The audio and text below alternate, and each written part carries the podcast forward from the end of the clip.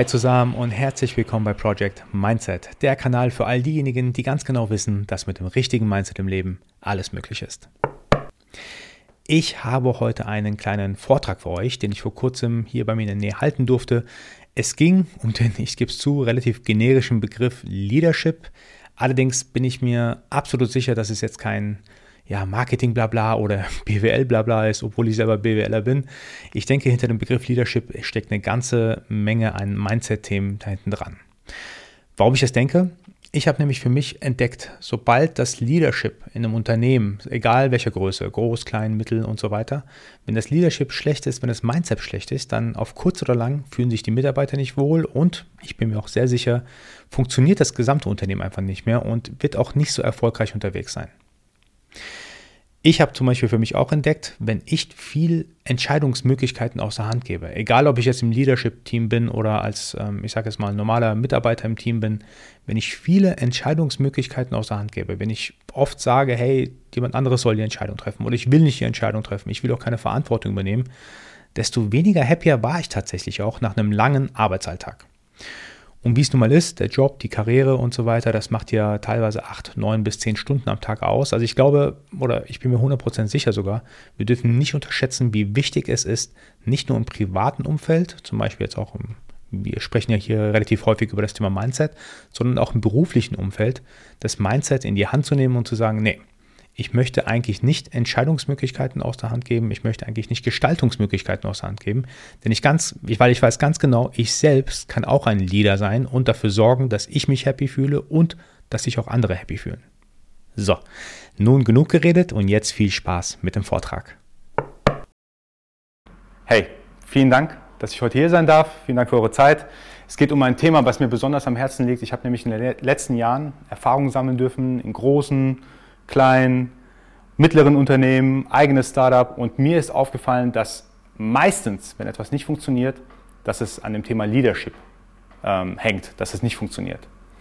Ich weiß ganz genau, ihr habt einen sehr guten Leader hier bei euch bei Actinet. Äh, den Bill kenne ich ja jetzt schon seit ein paar Jahren. Riesenrespekt, dass ihr seit so vielen Jahren auch schon, ich sage jetzt mal, am Markt seid, versucht, macht, euer Businessmodell anpasst, bis was, ich sage jetzt mal, richtig gut funktioniert. Aber mit dem heutigen Vortrag will ich auch so ein bisschen ja, das Bewusstsein schaffen, dass jeder ein Leader ist in einem Unternehmen, in einem Startup, in einem mittleren Unternehmen, was auch immer. Es geht nicht nur darum, dass immer alle nur auf eine Person schauen, auf den CEO. Er hat eine ganz besondere Rolle, steht außer Frage. Aber ich glaube, jeder im Unternehmen sollte das Bewusstsein haben, er trägt dazu bei, zur Kultur des Unternehmens, wie das Unternehmen geführt wird, wie das Miteinander äh, ist. Und genau darüber möchte ich heute sprechen. Und zwar, es geht nämlich um Folgendes. Ich glaube, es gibt so Ingredients, Zutaten für gutes Leadership. Und äh, ich erzähle jetzt so ein paar Geschichten, was mir in den letzten Jahren widerfahren ist. Und äh, vielleicht können wir am Ende noch mal so einen kleinen Austausch haben. Aber es sind insgesamt zehn Ingredients, zehn Zutaten, die ich jetzt zusammengestellt habe. Ich glaube, es sind noch viel mehr. Aber wenn ich das zusammenfassen kann, ich war mal bei einer großen Bank, ich war mal bei einem Beratungsunternehmen, ich war mal bei einem kleinen Startup, ich hatte mein eigenes Startup. Mir ist immer aufgefallen, wenn diese zehn Sachen nicht stimmen, dann gibt es irgendwie Probleme. Nummer eins zum Beispiel, das Thema Purpose oder ähm, vielleicht auf Deutsch besser übersetzt, vielleicht mit dem Thema Klarheit, was man eigentlich macht. Klingt jetzt sehr simpel, aber ich war damals bei einer großen deutschen Bank und ich, hatte, ich war ein Graduate Trainee. Ich hatte die Aufgabe, Excel-Listen mit Daten zu befüllen. Also super Aufgabe, du kommst direkt nach dem Studium, hast, hast richtig Lust, was zu machen und dann darfst du erstmal Excel-Listen befüllen. Ich habe gesagt, okay, die Abteilung hier bin ich sechs Wochen lang, das mache ich mit. Habe die Daten von A genommen, habe sie in B eingetragen. Ein anderer Graduate Trainee war auch mit dabei. Wir durften es so ein bisschen aufteilen, haben geguckt, dass es effizient ist, dass wir möglichst viel automatisieren dürfen. Aber das Interessante war, mein damaliger Chef war dann für ein paar Wochen im Urlaub und ich musste es dann dem Chefchef -Chef sozusagen weiter, weiterleiten. Auch kommentarlos, einfach nur hier ist die Excel-Datei. Wenn Fragen sind, bitte zurückkommen auf mich. Ich habe auch vorher gefragt, hey, für was sind diese Daten? Und ähm, was mache ich hier eigentlich ganz genau? Ja, der, das braucht das Management-Team für gewisse Managemententscheidungen. Alright, gut. Mehr Informationen habe ich nicht bekommen. Wir haben die Daten ausgefüllt, haben es dann auch während der Urlaubszeit rübergeschickt und haben dann nach zwei, drei Tagen, nach dem ersten Mal, wo wir direkt was rübergeschickt haben, gemerkt, oh Mist, wir haben einen Fehler äh, reingetan in der Kalkulation. Haben wir überlegt, boah, sagen wir jetzt Bescheid und in der Bank ist normalerweise die Hierarchie ja nochmal ein Stück anders als im normalen Leben. haben das getan, was wahrscheinlich jeder guter Trainee erstmal macht. Wir haben erstmal nichts gemacht. erstmal gewartet, kommt Feedback. Die Kalkulation war aber offensichtlich falsch. Es kam kein Feedback. Ist okay. Haben beim nächsten Mal äh, quasi wieder was eingeschickt ähm, und ich hatte dann überlegt gehabt und ich hatte schon die Vermutung, hey, vielleicht schaut da tatsächlich keiner drauf, weil es waren wirklich so Zahlen, die für mich auch so, ich sag jetzt mal so, nicht relevant erschienen. War wieder ein kleiner Fehler drin, ich gebe es zu, zwar mit Absicht, aber es kam wieder kein Feedback. Und ich habe dann irgendwann gemerkt, hey, da schaut, glaube ich, einfach niemand drüber. Das heißt, ich habe eine, irgendeine Arbeitsbeschaffungsmaßnahme erhalten, ähm, die mich gar nicht erfüllt, die mich im Gegenteil sogar eher traurig macht, so auch in Frage stellt, bin ich ja am richtigen Ort? Also mache ich das Richtige, verwende ich meine Zeit richtig? Und als mir das bewusst geworden ist, wusste ich, hey, wenn ich mal irgendwann in einer Firma arbeite oder eine eigene Firma habe, dann will ich für, diesen, für diese Klarheit auf jeden Fall, ich will diese Klarheit kommunizieren, für was machst du das eigentlich? Weil wenn ich es der Person nicht erklären kann, dann ist es vielleicht gar nicht das, was richtig ist, in dem Moment zu tun. Das heißt, ein Leadership Ingredient, eine Leadership Zutat ist auf jeden Fall Klarheit zu schaffen, so ein bisschen auch Purpose zu schaffen. Hey, weil du das machst, kann ich dann später mit diesen Daten bessere Entscheidungen treffen. Also die Aufgabe verläuft nicht im Sand, sondern ich treffe dann bessere Entscheidungen. Deswegen machst du die Aufgabe. Das solltet ihr als Team auch untereinander, wenn ihr mal untereinander Aufgaben zuweist. Ey, ich brauche das, weil. Nicht ich brauche das, Punkt. Ich brauche das, weil. Und da kann man doch gechallenged werden. Macht das Sinn oder macht das keinen Sinn? Eine andere wichtige Zutat ist das Thema Transparenz. Ich weiß, als CEO der Company kann man nicht immer alles transparent äh, kommunizieren, zeigen, alle Zahlen veröffentlichen. Aber es gibt gewisse Sachen, die absolut Sinn machen. Ich habe mal in einem Startup, in einem Fintech-Startup gearbeitet in Frankfurt. Super spannende Zeit. Wir hatten einen, ähm, so, so einen Sunny Boy CEO aus Silicon Valley, alles nice, gut finanziert, gute Office-Partys gehabt. Hat richtig Spaß gemacht. Wir dachten auch, alles läuft gut. Ich hatte auch Virtual Shares, also ich hatte auch so ein Gefühl von, ich bin mit dabei, also ist alles cool. Irgendwann kam er ins Office, hat dann gesagt, es war so Mitte April, ich kann mich noch genau daran erinnern, Leute, in zwei Wochen sind wir pleite. Ich so, okay, krass, was ist, was ist passiert? Weil vorher hat einfach nichts kommuniziert wurde. Es war alles immer super.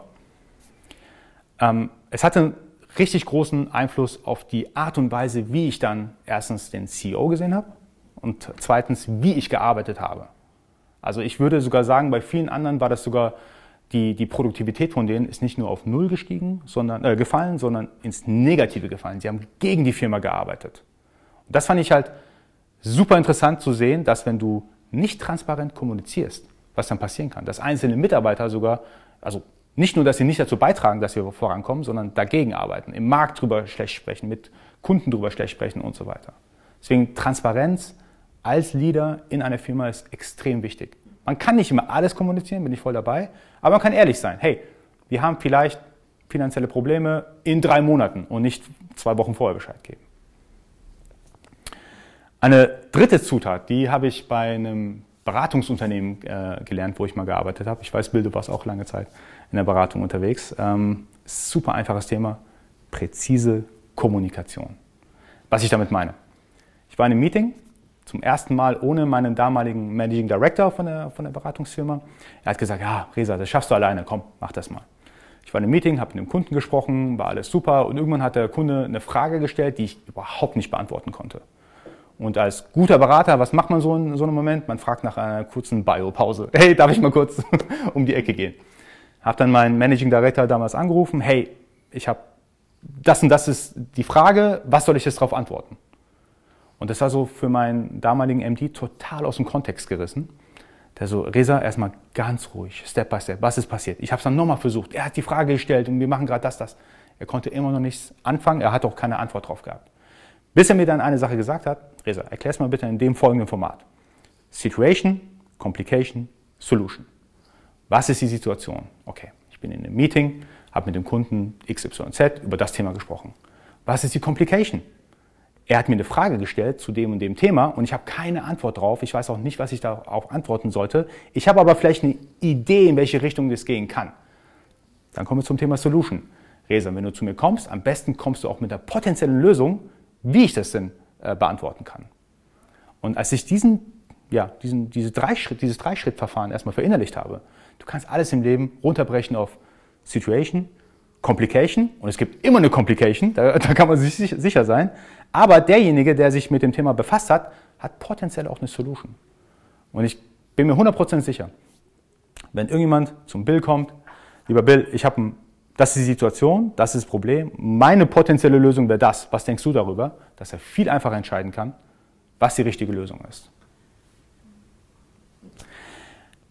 Ein weiterer wichtiger Punkt für das Thema Leadership ist das Thema Empathie.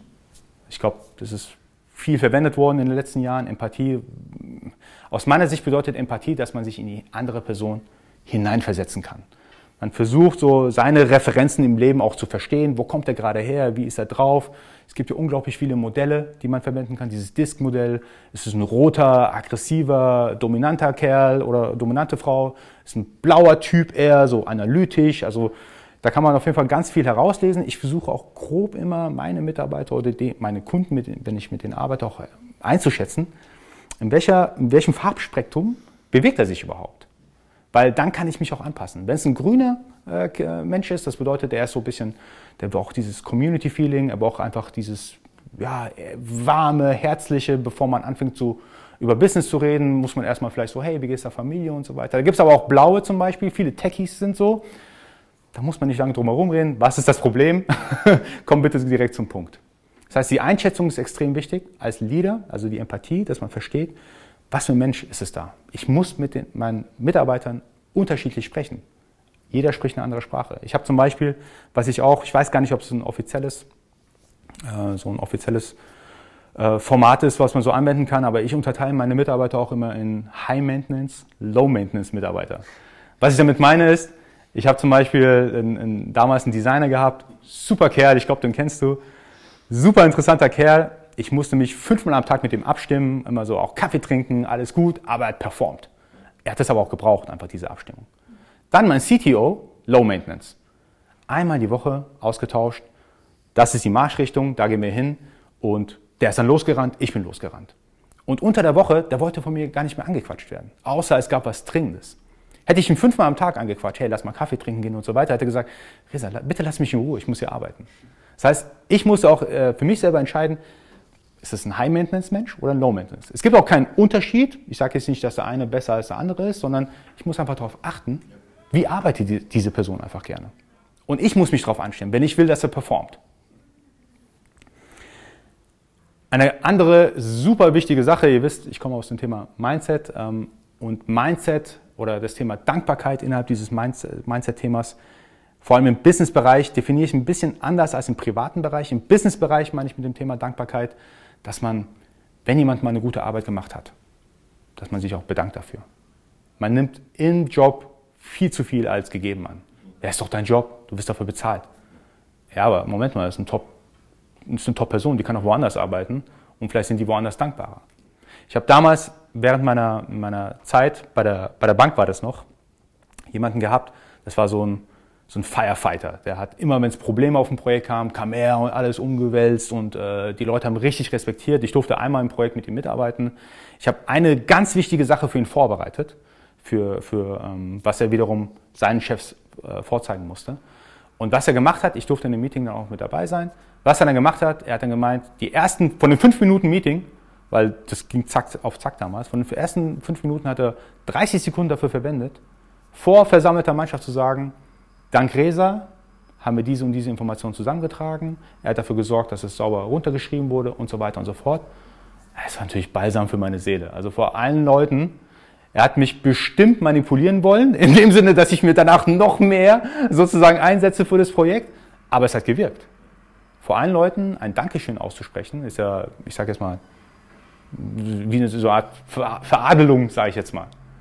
Deswegen dürfen wir auch im Business-Kontext nicht vergessen, Einfach mal Danke sagen. Hey, danke, dass du es gemacht hast. Auch mal vor anderen Leuten sagen. Das Thema Dankbarkeit ist unglaublich wichtig, finde ich. Dann ein weiteres Thema. Als Leader sollte man auch immer die Position haben, dass man irgendwo auch gleichzeitig ein Coach ist. Was ich damit meine ist, Coaching aus meiner Sicht ist extrem zeitaufwendig. Also im Daily Business zu sagen, ich nehme mir nochmal eine Stunde für die Person und erkläre ihm mal, wie zum Beispiel ähm, wie man in gewissen Situationen zum Beispiel reagieren sollte, wie man entscheiden sollte. Das Gute aber ist, wenn man Wissen weitergibt, kann man auch skalieren. Das heißt, es geht nun nicht darum, dass ich einer Person was beibringe, sondern wenn ich weiß, wie man eine Aufgabe oder eine Entscheidung besser trifft und ich selber kann mich kaum skalieren. Aber was ich tun kann, ist, durch Coaching kann ich dafür sorgen, dass meine Mitarbeiter oder meine Kollegen ähnlich gut entscheiden und dadurch erreiche ich die Skalierung. Deswegen sollte man, und das mache ich tatsächlich heute immer noch, selbst wenn es ein Werkstudent bei mir ist, ich gehe ab und zu mal mit ihm einfach in der Mittagspause zum Beispiel in den Rewe, wir holen uns was zu essen und auf dem Weg dahin, den Weg verbringe ich ja sowieso dahin, äh, irgendwie ähm, was zu essen zu besorgen, auf dem Weg dahin versuche ich so eine kleine Mini-Coaching-Session zu machen, weil ich ganz genau weiß, seine Produktivität steigt. So kann ich mich persönlich dann skalieren. Und wer arbeitet nicht gerne mit A-Playern zusammen? Also keiner hat Lust, irgendwie mit B-Playern zu arbeiten, sondern jeder möchte im Team A-Player haben und dafür muss man auch sorgen, dass es A-Player sind und auch bleiben. Ganz andere wichtige Sache ist das Thema Ownership. Das ist Punkt Nummer sieben. Ich glaube, es ist unglaublich wichtig, das habe ich auch durch meine Kinder erfahren, jemanden ein Gefühl von Ownership, also Sense of Ownership und ein Gefühl von Verantwortung zu übergeben. Was ich damit meine ist, wenn jemand vollumfänglich verantwortlich ist für ein Projekt, der reagiert ganz anders, der entscheidet ganz anders, der ist ganz anders committed und motiviert, das Projekt gut, so gut wie möglich zu Ende zu bringen, wie wenn jemand eigentlich nur der Informationsträger ist. Er guckt, schnappt da was auf, liefert es irgendwo ab, die Information, sondern er, er ist dann involviert, er trifft die Entscheidung. Vielleicht auch im Rahmen natürlich, aber er trifft die Entscheidung und auf der anderen Seite muss man auch klar kommunizieren, er trägt die Verantwortung. Wenn es schief läuft, ist er daran schuld. Ich weiß, in der heutigen Zeit versucht man immer zu sagen, keiner ist daran schuld und alles ist super, alles läuft. Ich bin ein ganz großer Fan davon zu sagen, jemand trägt im positiven Sinne die Verantwortung, Ownership auch. Aber wenn es nicht läuft, dann weiß ich ganz genau, mit wem ich sprechen muss, weil es nicht läuft. Ich habe auch damals bei meiner eigenen Firma zum Beispiel einem neuen Mitarbeiter, hat sich unglaublich gefreut, ein äh, Projekt übergeben. Der durfte es quasi fast alleine bearbeiten, soweit er konnte. Und dann lief was schief. Der Kunde hat dann bei mir angerufen, ja, da ist was schiefgelaufen, bla bla bla und so weiter. Und dann konnte ich auch ganz normal zum Mitarbeiter gehen, hey, okay, du hast das und das gemacht, das ist schiefgelaufen, wir müssen es jetzt lösen. Der war doch gar nicht, ich sage jetzt mal, geknickt oder so. Das war ihm vielleicht ein bisschen unangenehm, dass er für etwas verantwortlich war und es nicht funktioniert hat. Und ich habe auch gemerkt, dass er danach sich doppelt und dreifach Mühe gegeben hat, damit es gut weiterläuft. Das heißt, Ownership, ja, super, aber auch Accountability, Verantwortung. Und wenn, es nicht läuft, dann müssen wir aber darüber sprechen, wie wir es dazu bringen, dass es wieder läuft. Ganz wichtiger nächster Punkt, den habe ich bei vielen Firmen gesehen, ist das Thema Strategie slash Fokus. Es ist, es ist schon unglaublich schwierig, eine gute Strategie überhaupt auf die Beine zu setzen. Also aus meiner Sicht. Eine gute Strategie damit steht und fällt ein Unternehmen, ich sage es mal mittellangfristig. Wenn man das erstmal auf die Beine gesetzt hat, wenn man sich Gedanken gemacht hat, dann sollte man stick to the strategy. Das sollte man dann auch durchführen, also Monate oder ein halbes Jahr oder ein Jahr, wie lange auch immer. Und man sollte einen Fokus drauf setzen. Man muss den Mitarbeitern oder seinen Leuten auch die, die Möglichkeit geben, dass sie sich nur mal mit einer Sache, also priorisiert, auseinandersetzen können. Weil meiner Erfahrung nach, ich habe Unternehmen ähm, erlebt, wenn du nach drei Monaten eine andere Strategie wieder aufsetzt, anderes Themenfeld wieder aufsetzt. Es kann zwar Businessgrund dahinter sein, das kann auch ein, zwei Mal passieren. Aber wenn regelmäßig die Strategie geändert wird, da würde ich mir Gedanken machen, okay, haben wir ein Problem bei der Strategieerstellung? Weil nicht nur, dass wir dann vielleicht drei Monate was Falsches, nicht Richtiges getan haben, das ist ja auch in Ordnung, eine gewisse Zeit zu machen, aber das sollte nicht gang und gäbe sein, dass man alle drei Monate Strategie ändert, Fokus ändert, Arbeitsinhalte ändert. Ich kann von mir aus sagen, mir macht die Arbeit auch dann extrem Spaß, auch wenn es erstmal nicht so interessantes Thema ist, wenn ich mich auf eine Sache fokussieren kann. Wenn es ein Thema ist, wo ich mich reinfuchsen kann, wo ich Experte werde, wo ich auch vielleicht einen Expertenstatus innerhalb des Teams äh, bekomme, das tut meiner Seele gut, zu sagen, ja, ich kenne mich da aus. So machen wir das am besten, das passt auch zur Strategie. Das heißt, Strategie und Fokus sind zwei Begrifflichkeiten, aber Strategie kann geändert werden, aber sollte nicht die Regel sein, dass geändert wird, weil man möchte auch, dass seine Mitarbeiter sich produktiv ein, eingeben können und das können sie meistens nur, wenn sie Fokus auf ein Thema haben. Nummer 9 finde ich ein extrem wichtiges Thema. Als Leader muss ich dafür sorgen, dass jeder Mitarbeiter sein Potenzial entfachen kann. Klingt erstmal nach einem High-Level, bla bla, aber ich erkläre auch, worum es geht. Ich, ich denke, das Thema Potenzial, ich habe auch bei mir überlegt, was ist mein Potenzial eigentlich? Wann kann ich am Ende des Tages sagen, ich habe heute mein Potenzial komplett ausgenutzt? Also wann kann ich gut schlafen gehen sozusagen? Ich fand die Frage tatsächlich nicht so einfach, wenn ich ehrlich bin, weil ich denke, es hängt auch damit zusammen, was sind meine Arbeitsinhalte. Aber was ich gemerkt habe, ist, erstmal weg vom Blabla ins Konkrete, ich denke, ich habe mein Potenzial als Mensch, als ähm, arbeitender Mensch ausgenutzt, wenn ich mein, meine Fähigkeiten entweder eingesetzt habe oder ausgebaut habe. Das ist der erste wichtige Punkt. Eingesetzt oder ausgebaut. Wenn ich ein Peoples-Mensch bin, habe ich mein, meine Peoples-Fähigkeiten eingesetzt. Wenn ich ein Techie bin, klar, habe ich meine Technolog technologischen Fähigkeiten eingesetzt. Habe ich sie eingesetzt oder habe ich dafür gesorgt, dass ich sie ausbauen konnte? Hängt immer davon ab, was eure Arbeitsinhalte sind. Für mich persönlich ist das Thema auch, und ich glaube, das wird unterschätzt im Business, das Thema Netzwerken. Habe ich mein Netzwerk eingesetzt oder habe ich es ausgebaut? Ich habe gemerkt, oder ich weiß zu 100 Prozent, ich weiß nicht alles.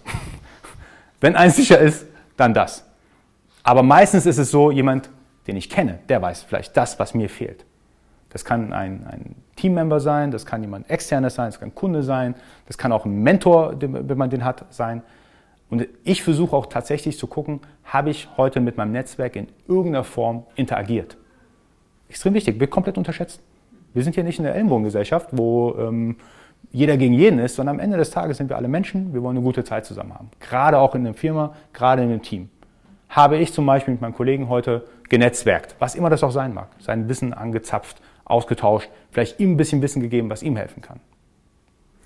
Drittes weiteres mm, oder ein drittes, drittes Mittel ist aus meiner Sicht das Thema, habe ich meine Tools richtig eingesetzt? Was ich damit meine. In der heutigen Zeit haben wir den Vorteil, dass wir sagen können, wir haben quasi für alles eine App oder ein Tool, sei es Projektmanagement. Diese Tools werden tatsächlich unterschätzt. Die können unglaublich dazu beitragen, dass ich strukturiert zum Beispiel mein Projekt voranbringe, dass ich Aufgaben gut verteile. Ich frage mich auch jeden Tag, habe ich meine Tools gut eingesetzt? Mein Projektmanagement-Tool gut eingesetzt? Oder habe ich mein Social Media, ist auch irgendwo ein Tool, habe ich Social Media für mich effektiv eingesetzt? Weil wenn ein Tag vorbei ist, habe ich vielleicht wieder einen Tag verpasst, wo ich nicht meine Reichweite erhöht habe. Als Beispiel. Was für mich auch ein Tool ist, ähm, ist zum Beispiel das Thema Automatisierung. Ich möchte, ich mag meinen Steuerberater, aber ich möchte so viel wie möglich automatisiert mit ihm kommunizieren so Daten relativ, ich sage jetzt mal, kompakt durch wenig Zeit investieren, weil es ja eigentlich irgendwie kaum was oder ganz wenig zu meinem Business beiträgt. Habe ich also an dem Tag irgendetwas automatisieren können, irgendein Tool besser einsetzen können, meine Zeit einfach intensiver mit Tools äh, sozusagen äh, verbessern können. Ein anderes Thema ist, äh, ist wenn man allgemein spricht von Ressourcen. Was für Ressourcen habe ich? Als, als CFO oder CEO das Thema Geld. Das Geld auf dem Konto habe ich effektiv eingesetzt. Ähm, genauso als, als CFO zum Beispiel. Oder als äh, Chef der, der Sales-Abteilung. Habe ich meine Ressourcen, sei es Mitarbeiter, sei es meine Multiplikatoren, mit wem ich auch arbeite, habe ich die effektiv eingesetzt? Haben die an dem Tag dazu beitragen können, dass wir als Firma vorankommen? Wie setze ich also meine Ressourcen ein? Extrem wichtiges Thema. Was für mich persönlich auch noch sehr wichtig ist, das mache ich zwar nicht jeden Tag, aber habe ich meine Mentoren in irgendeiner Form eingebunden. Ich kann jedem empfehlen, einen, einen Mentor, eine Mentorin zu suchen. Muss auch nicht wöchentlich irgendwie sein, wo man sich austauscht, aber irgendjemanden, wo man das Gefühl hat, diese Person ist weiter als ich und ich kann sie in regelmäßigen Abständen, alle drei Wochen, einmal im Monat, einfach so, ich sage jetzt nicht so einfach sein, sein Herz irgendwie ausschütten, sondern hey, ich habe die drei Challenges, wie würdest du agieren? Ich bin mir sicher, wenn der Mentor oder die Mentorin das ernst nimmt, dass dann immer super Input kommt. 100% sicher. Das heißt, Potenzial entfachen. Wenn ich eine von diesen Punkten irgendwie ganz gut gemacht habe, dann weiß ich am Ende des Tages, ich habe mein Potenzial entfacht. Bei gewissen Menschen ist natürlich, oder gewissen Tätigkeiten ist es einfacher, wenn ich Technologe bin, wenn ich einen ganz wichtigen Abschnitt fertig programmiert habe, klar, dann habe ich mein Potenzial als Entwickler entfacht. Als BWLer wird es manchmal schwieriger, sage ich mal, zu, zu gucken, wo habe ich mein Potenzial heute äh, eingesetzt und habe ich es wirklich voll ausnutzen können. Aber für mich immer sehr zentral am Ende des Tages. Habe ich mein Potenzial entfacht? Habe ich das Potenzial meiner Mitarbeiter entfacht. Der letzte Punkt, oder für mich persönlich auch schwer fassbarer Punkt. Ähm, ich habe auch keinen konkreten Namen dafür. Ich nenne es Leadership Mindset. Klingt sehr allgemein, aber was ich damit meine ist, ähm, es gibt ein ganz gutes Beispiel. Ich habe da irre Respekt vor der, der, der Person, ich weiß nicht, ob ihr sie kennt, Carola Rakete. Die hat vor, oder das macht sie vielleicht immer noch sogar, äh, hat vor einiger Zeit mal, ähm, die Flüchtlinge, die übers Meer zum Beispiel nach Europa gelangen wollen und kurz vom Kentern sind mit ihrem Boot, die rettet sie und bringt sie äh, an die sichere Küste. Das ist natürlich äh, eine super ehrenwerte Sache.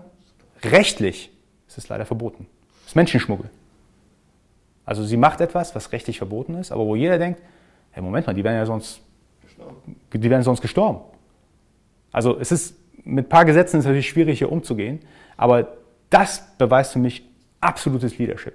Sie macht das Richtige, wo es eigentlich nicht erlaubt ist. Und es gibt mehr, wir haben vielleicht nicht so in diesem Format, ähm, ich sage jetzt mal unsere Alltagsprobleme, aber es gibt immer wieder Punkte, wo wir ganz genau wissen, eigentlich muss ich das Richtige tun, auch wenn es erstmal vielleicht nicht mehr erlaubt ist oder ich rege jetzt nicht dazu an, gegen das Gesetz zu verstoßen, aber wir, wir alle kennen die Situation. Manchmal muss man das Richtige einfach tun, auch wenn es erstmal blöd ist.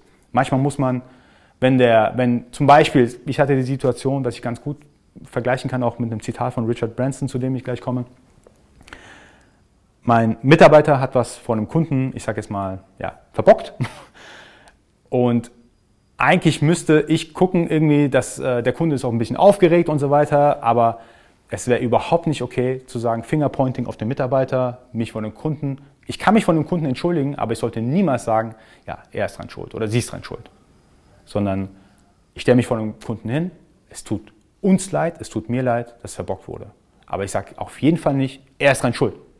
So, das sage ich dann vielleicht intern in einem Vier-Augen-Gespräch, weil Thema Accountability, das sage ich ihm. Du hast dran schuld, weil, bla bla bla, wie können wir es lösen? Aber vor anderen Leuten versuche ich da, ich sage jetzt mal, ähm, nicht das Gefühl zu geben, ich wende mich ab von meinem Mitarbeiter und gehe jetzt auf die andere Seite. Das habe ich auch schon oft erlebt und das ist überhaupt nicht in Ordnung. Äh, so zu agieren. Auch Richard Branson sagt ja auch immer, ähm, äh, nicht Clients come first, sondern Entschuldigung, nicht Clients come first, sondern Mitarbeiter kommt zuerst. Weil wenn du einen Mitarbeiter gut behandelst, der wird dann sicherlich auch den Kunden gut behandeln. So, das war mein kleiner Vortrag über das Thema Leadership. Ich hoffe, ich konnte so ein bisschen Einblicke geben, was für Erfahrungen ich sammeln konnte. Es ist auf jeden Fall nichts in Stein gemeißelt. Ich denke, jeder hat eine andere Sicht drauf, aber durch die Erfahrung mit großen, kleinen, eigenen Unternehmen weiß ich ganz genau, wenn Leadership funktioniert in einem Unternehmen, dann kann das Unternehmen wachsen. Wenn es nicht funktioniert, dann haben wir ja teilweise toxische Atmosphären, die Zusammenarbeit ist nicht gut, man, man fühlt sich in der Community, und das Unternehmen ist ja irgendwo eine Community, man fühlt sich einfach in der Community nicht mehr gut. Und das Erste, was man dann tut, wenn man sich nicht wohlfühlt, man sucht sich was anderes, geht raus, lässt alle stehen und liegen, verbrennt die Brücken, die man äh, gebaut hat vorher und sagt, hey Leute, ich bin hier raus. Aber das sollte ja eben nicht passieren. Ich danke euch vielmals für die Aufmerksamkeit. Dankeschön. Leadership im Buch ist für mich immer so ein Kumbaya-Thema. Ähm, es klingt alles positiv und ich glaube, die besten Leader, die immer nur positiv oder, oder Kumbaya-mäßig mit umgehen, sind erfolglos.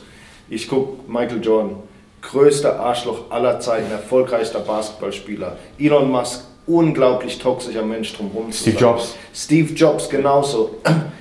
Sie waren toxische Menschen und du hast es, in ihrer Nähe zu sein. Und der einzige Grund, warum Leute in ihre Nähe gezogen haben, weil sie was Magisches hatten. Sie, mhm. sie wussten, ich nehme das hin, weil ich weiß, ich bin auf einer Reise ins Weltall und das kriegt kein anderer mit. Mhm. Von daher meine Frage, wo ist der schmale Grad, den man wandelt? So, man will sich schieben, man muss sie pushen und man muss gleichzeitig auch wissen, wie Menschen psychologisch sind. Wie entfache ich die Flamme bei wem am höchsten heute?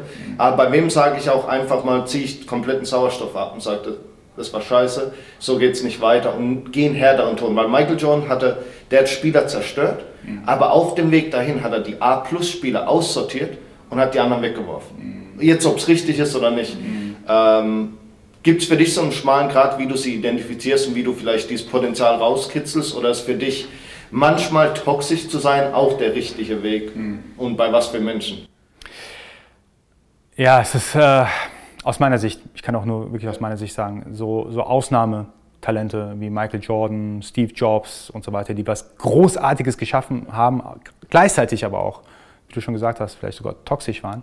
Mir ist bei diesen Talenten aufgefallen, die hatten normalerweise noch jemanden mit im Team, der quasi der charismatische Leader war. Steve Jobs, klar, die überaus scheinige Person, äh, über, überscheint alles, aber er hat ja jahrelang auch den Tim Cook gehabt.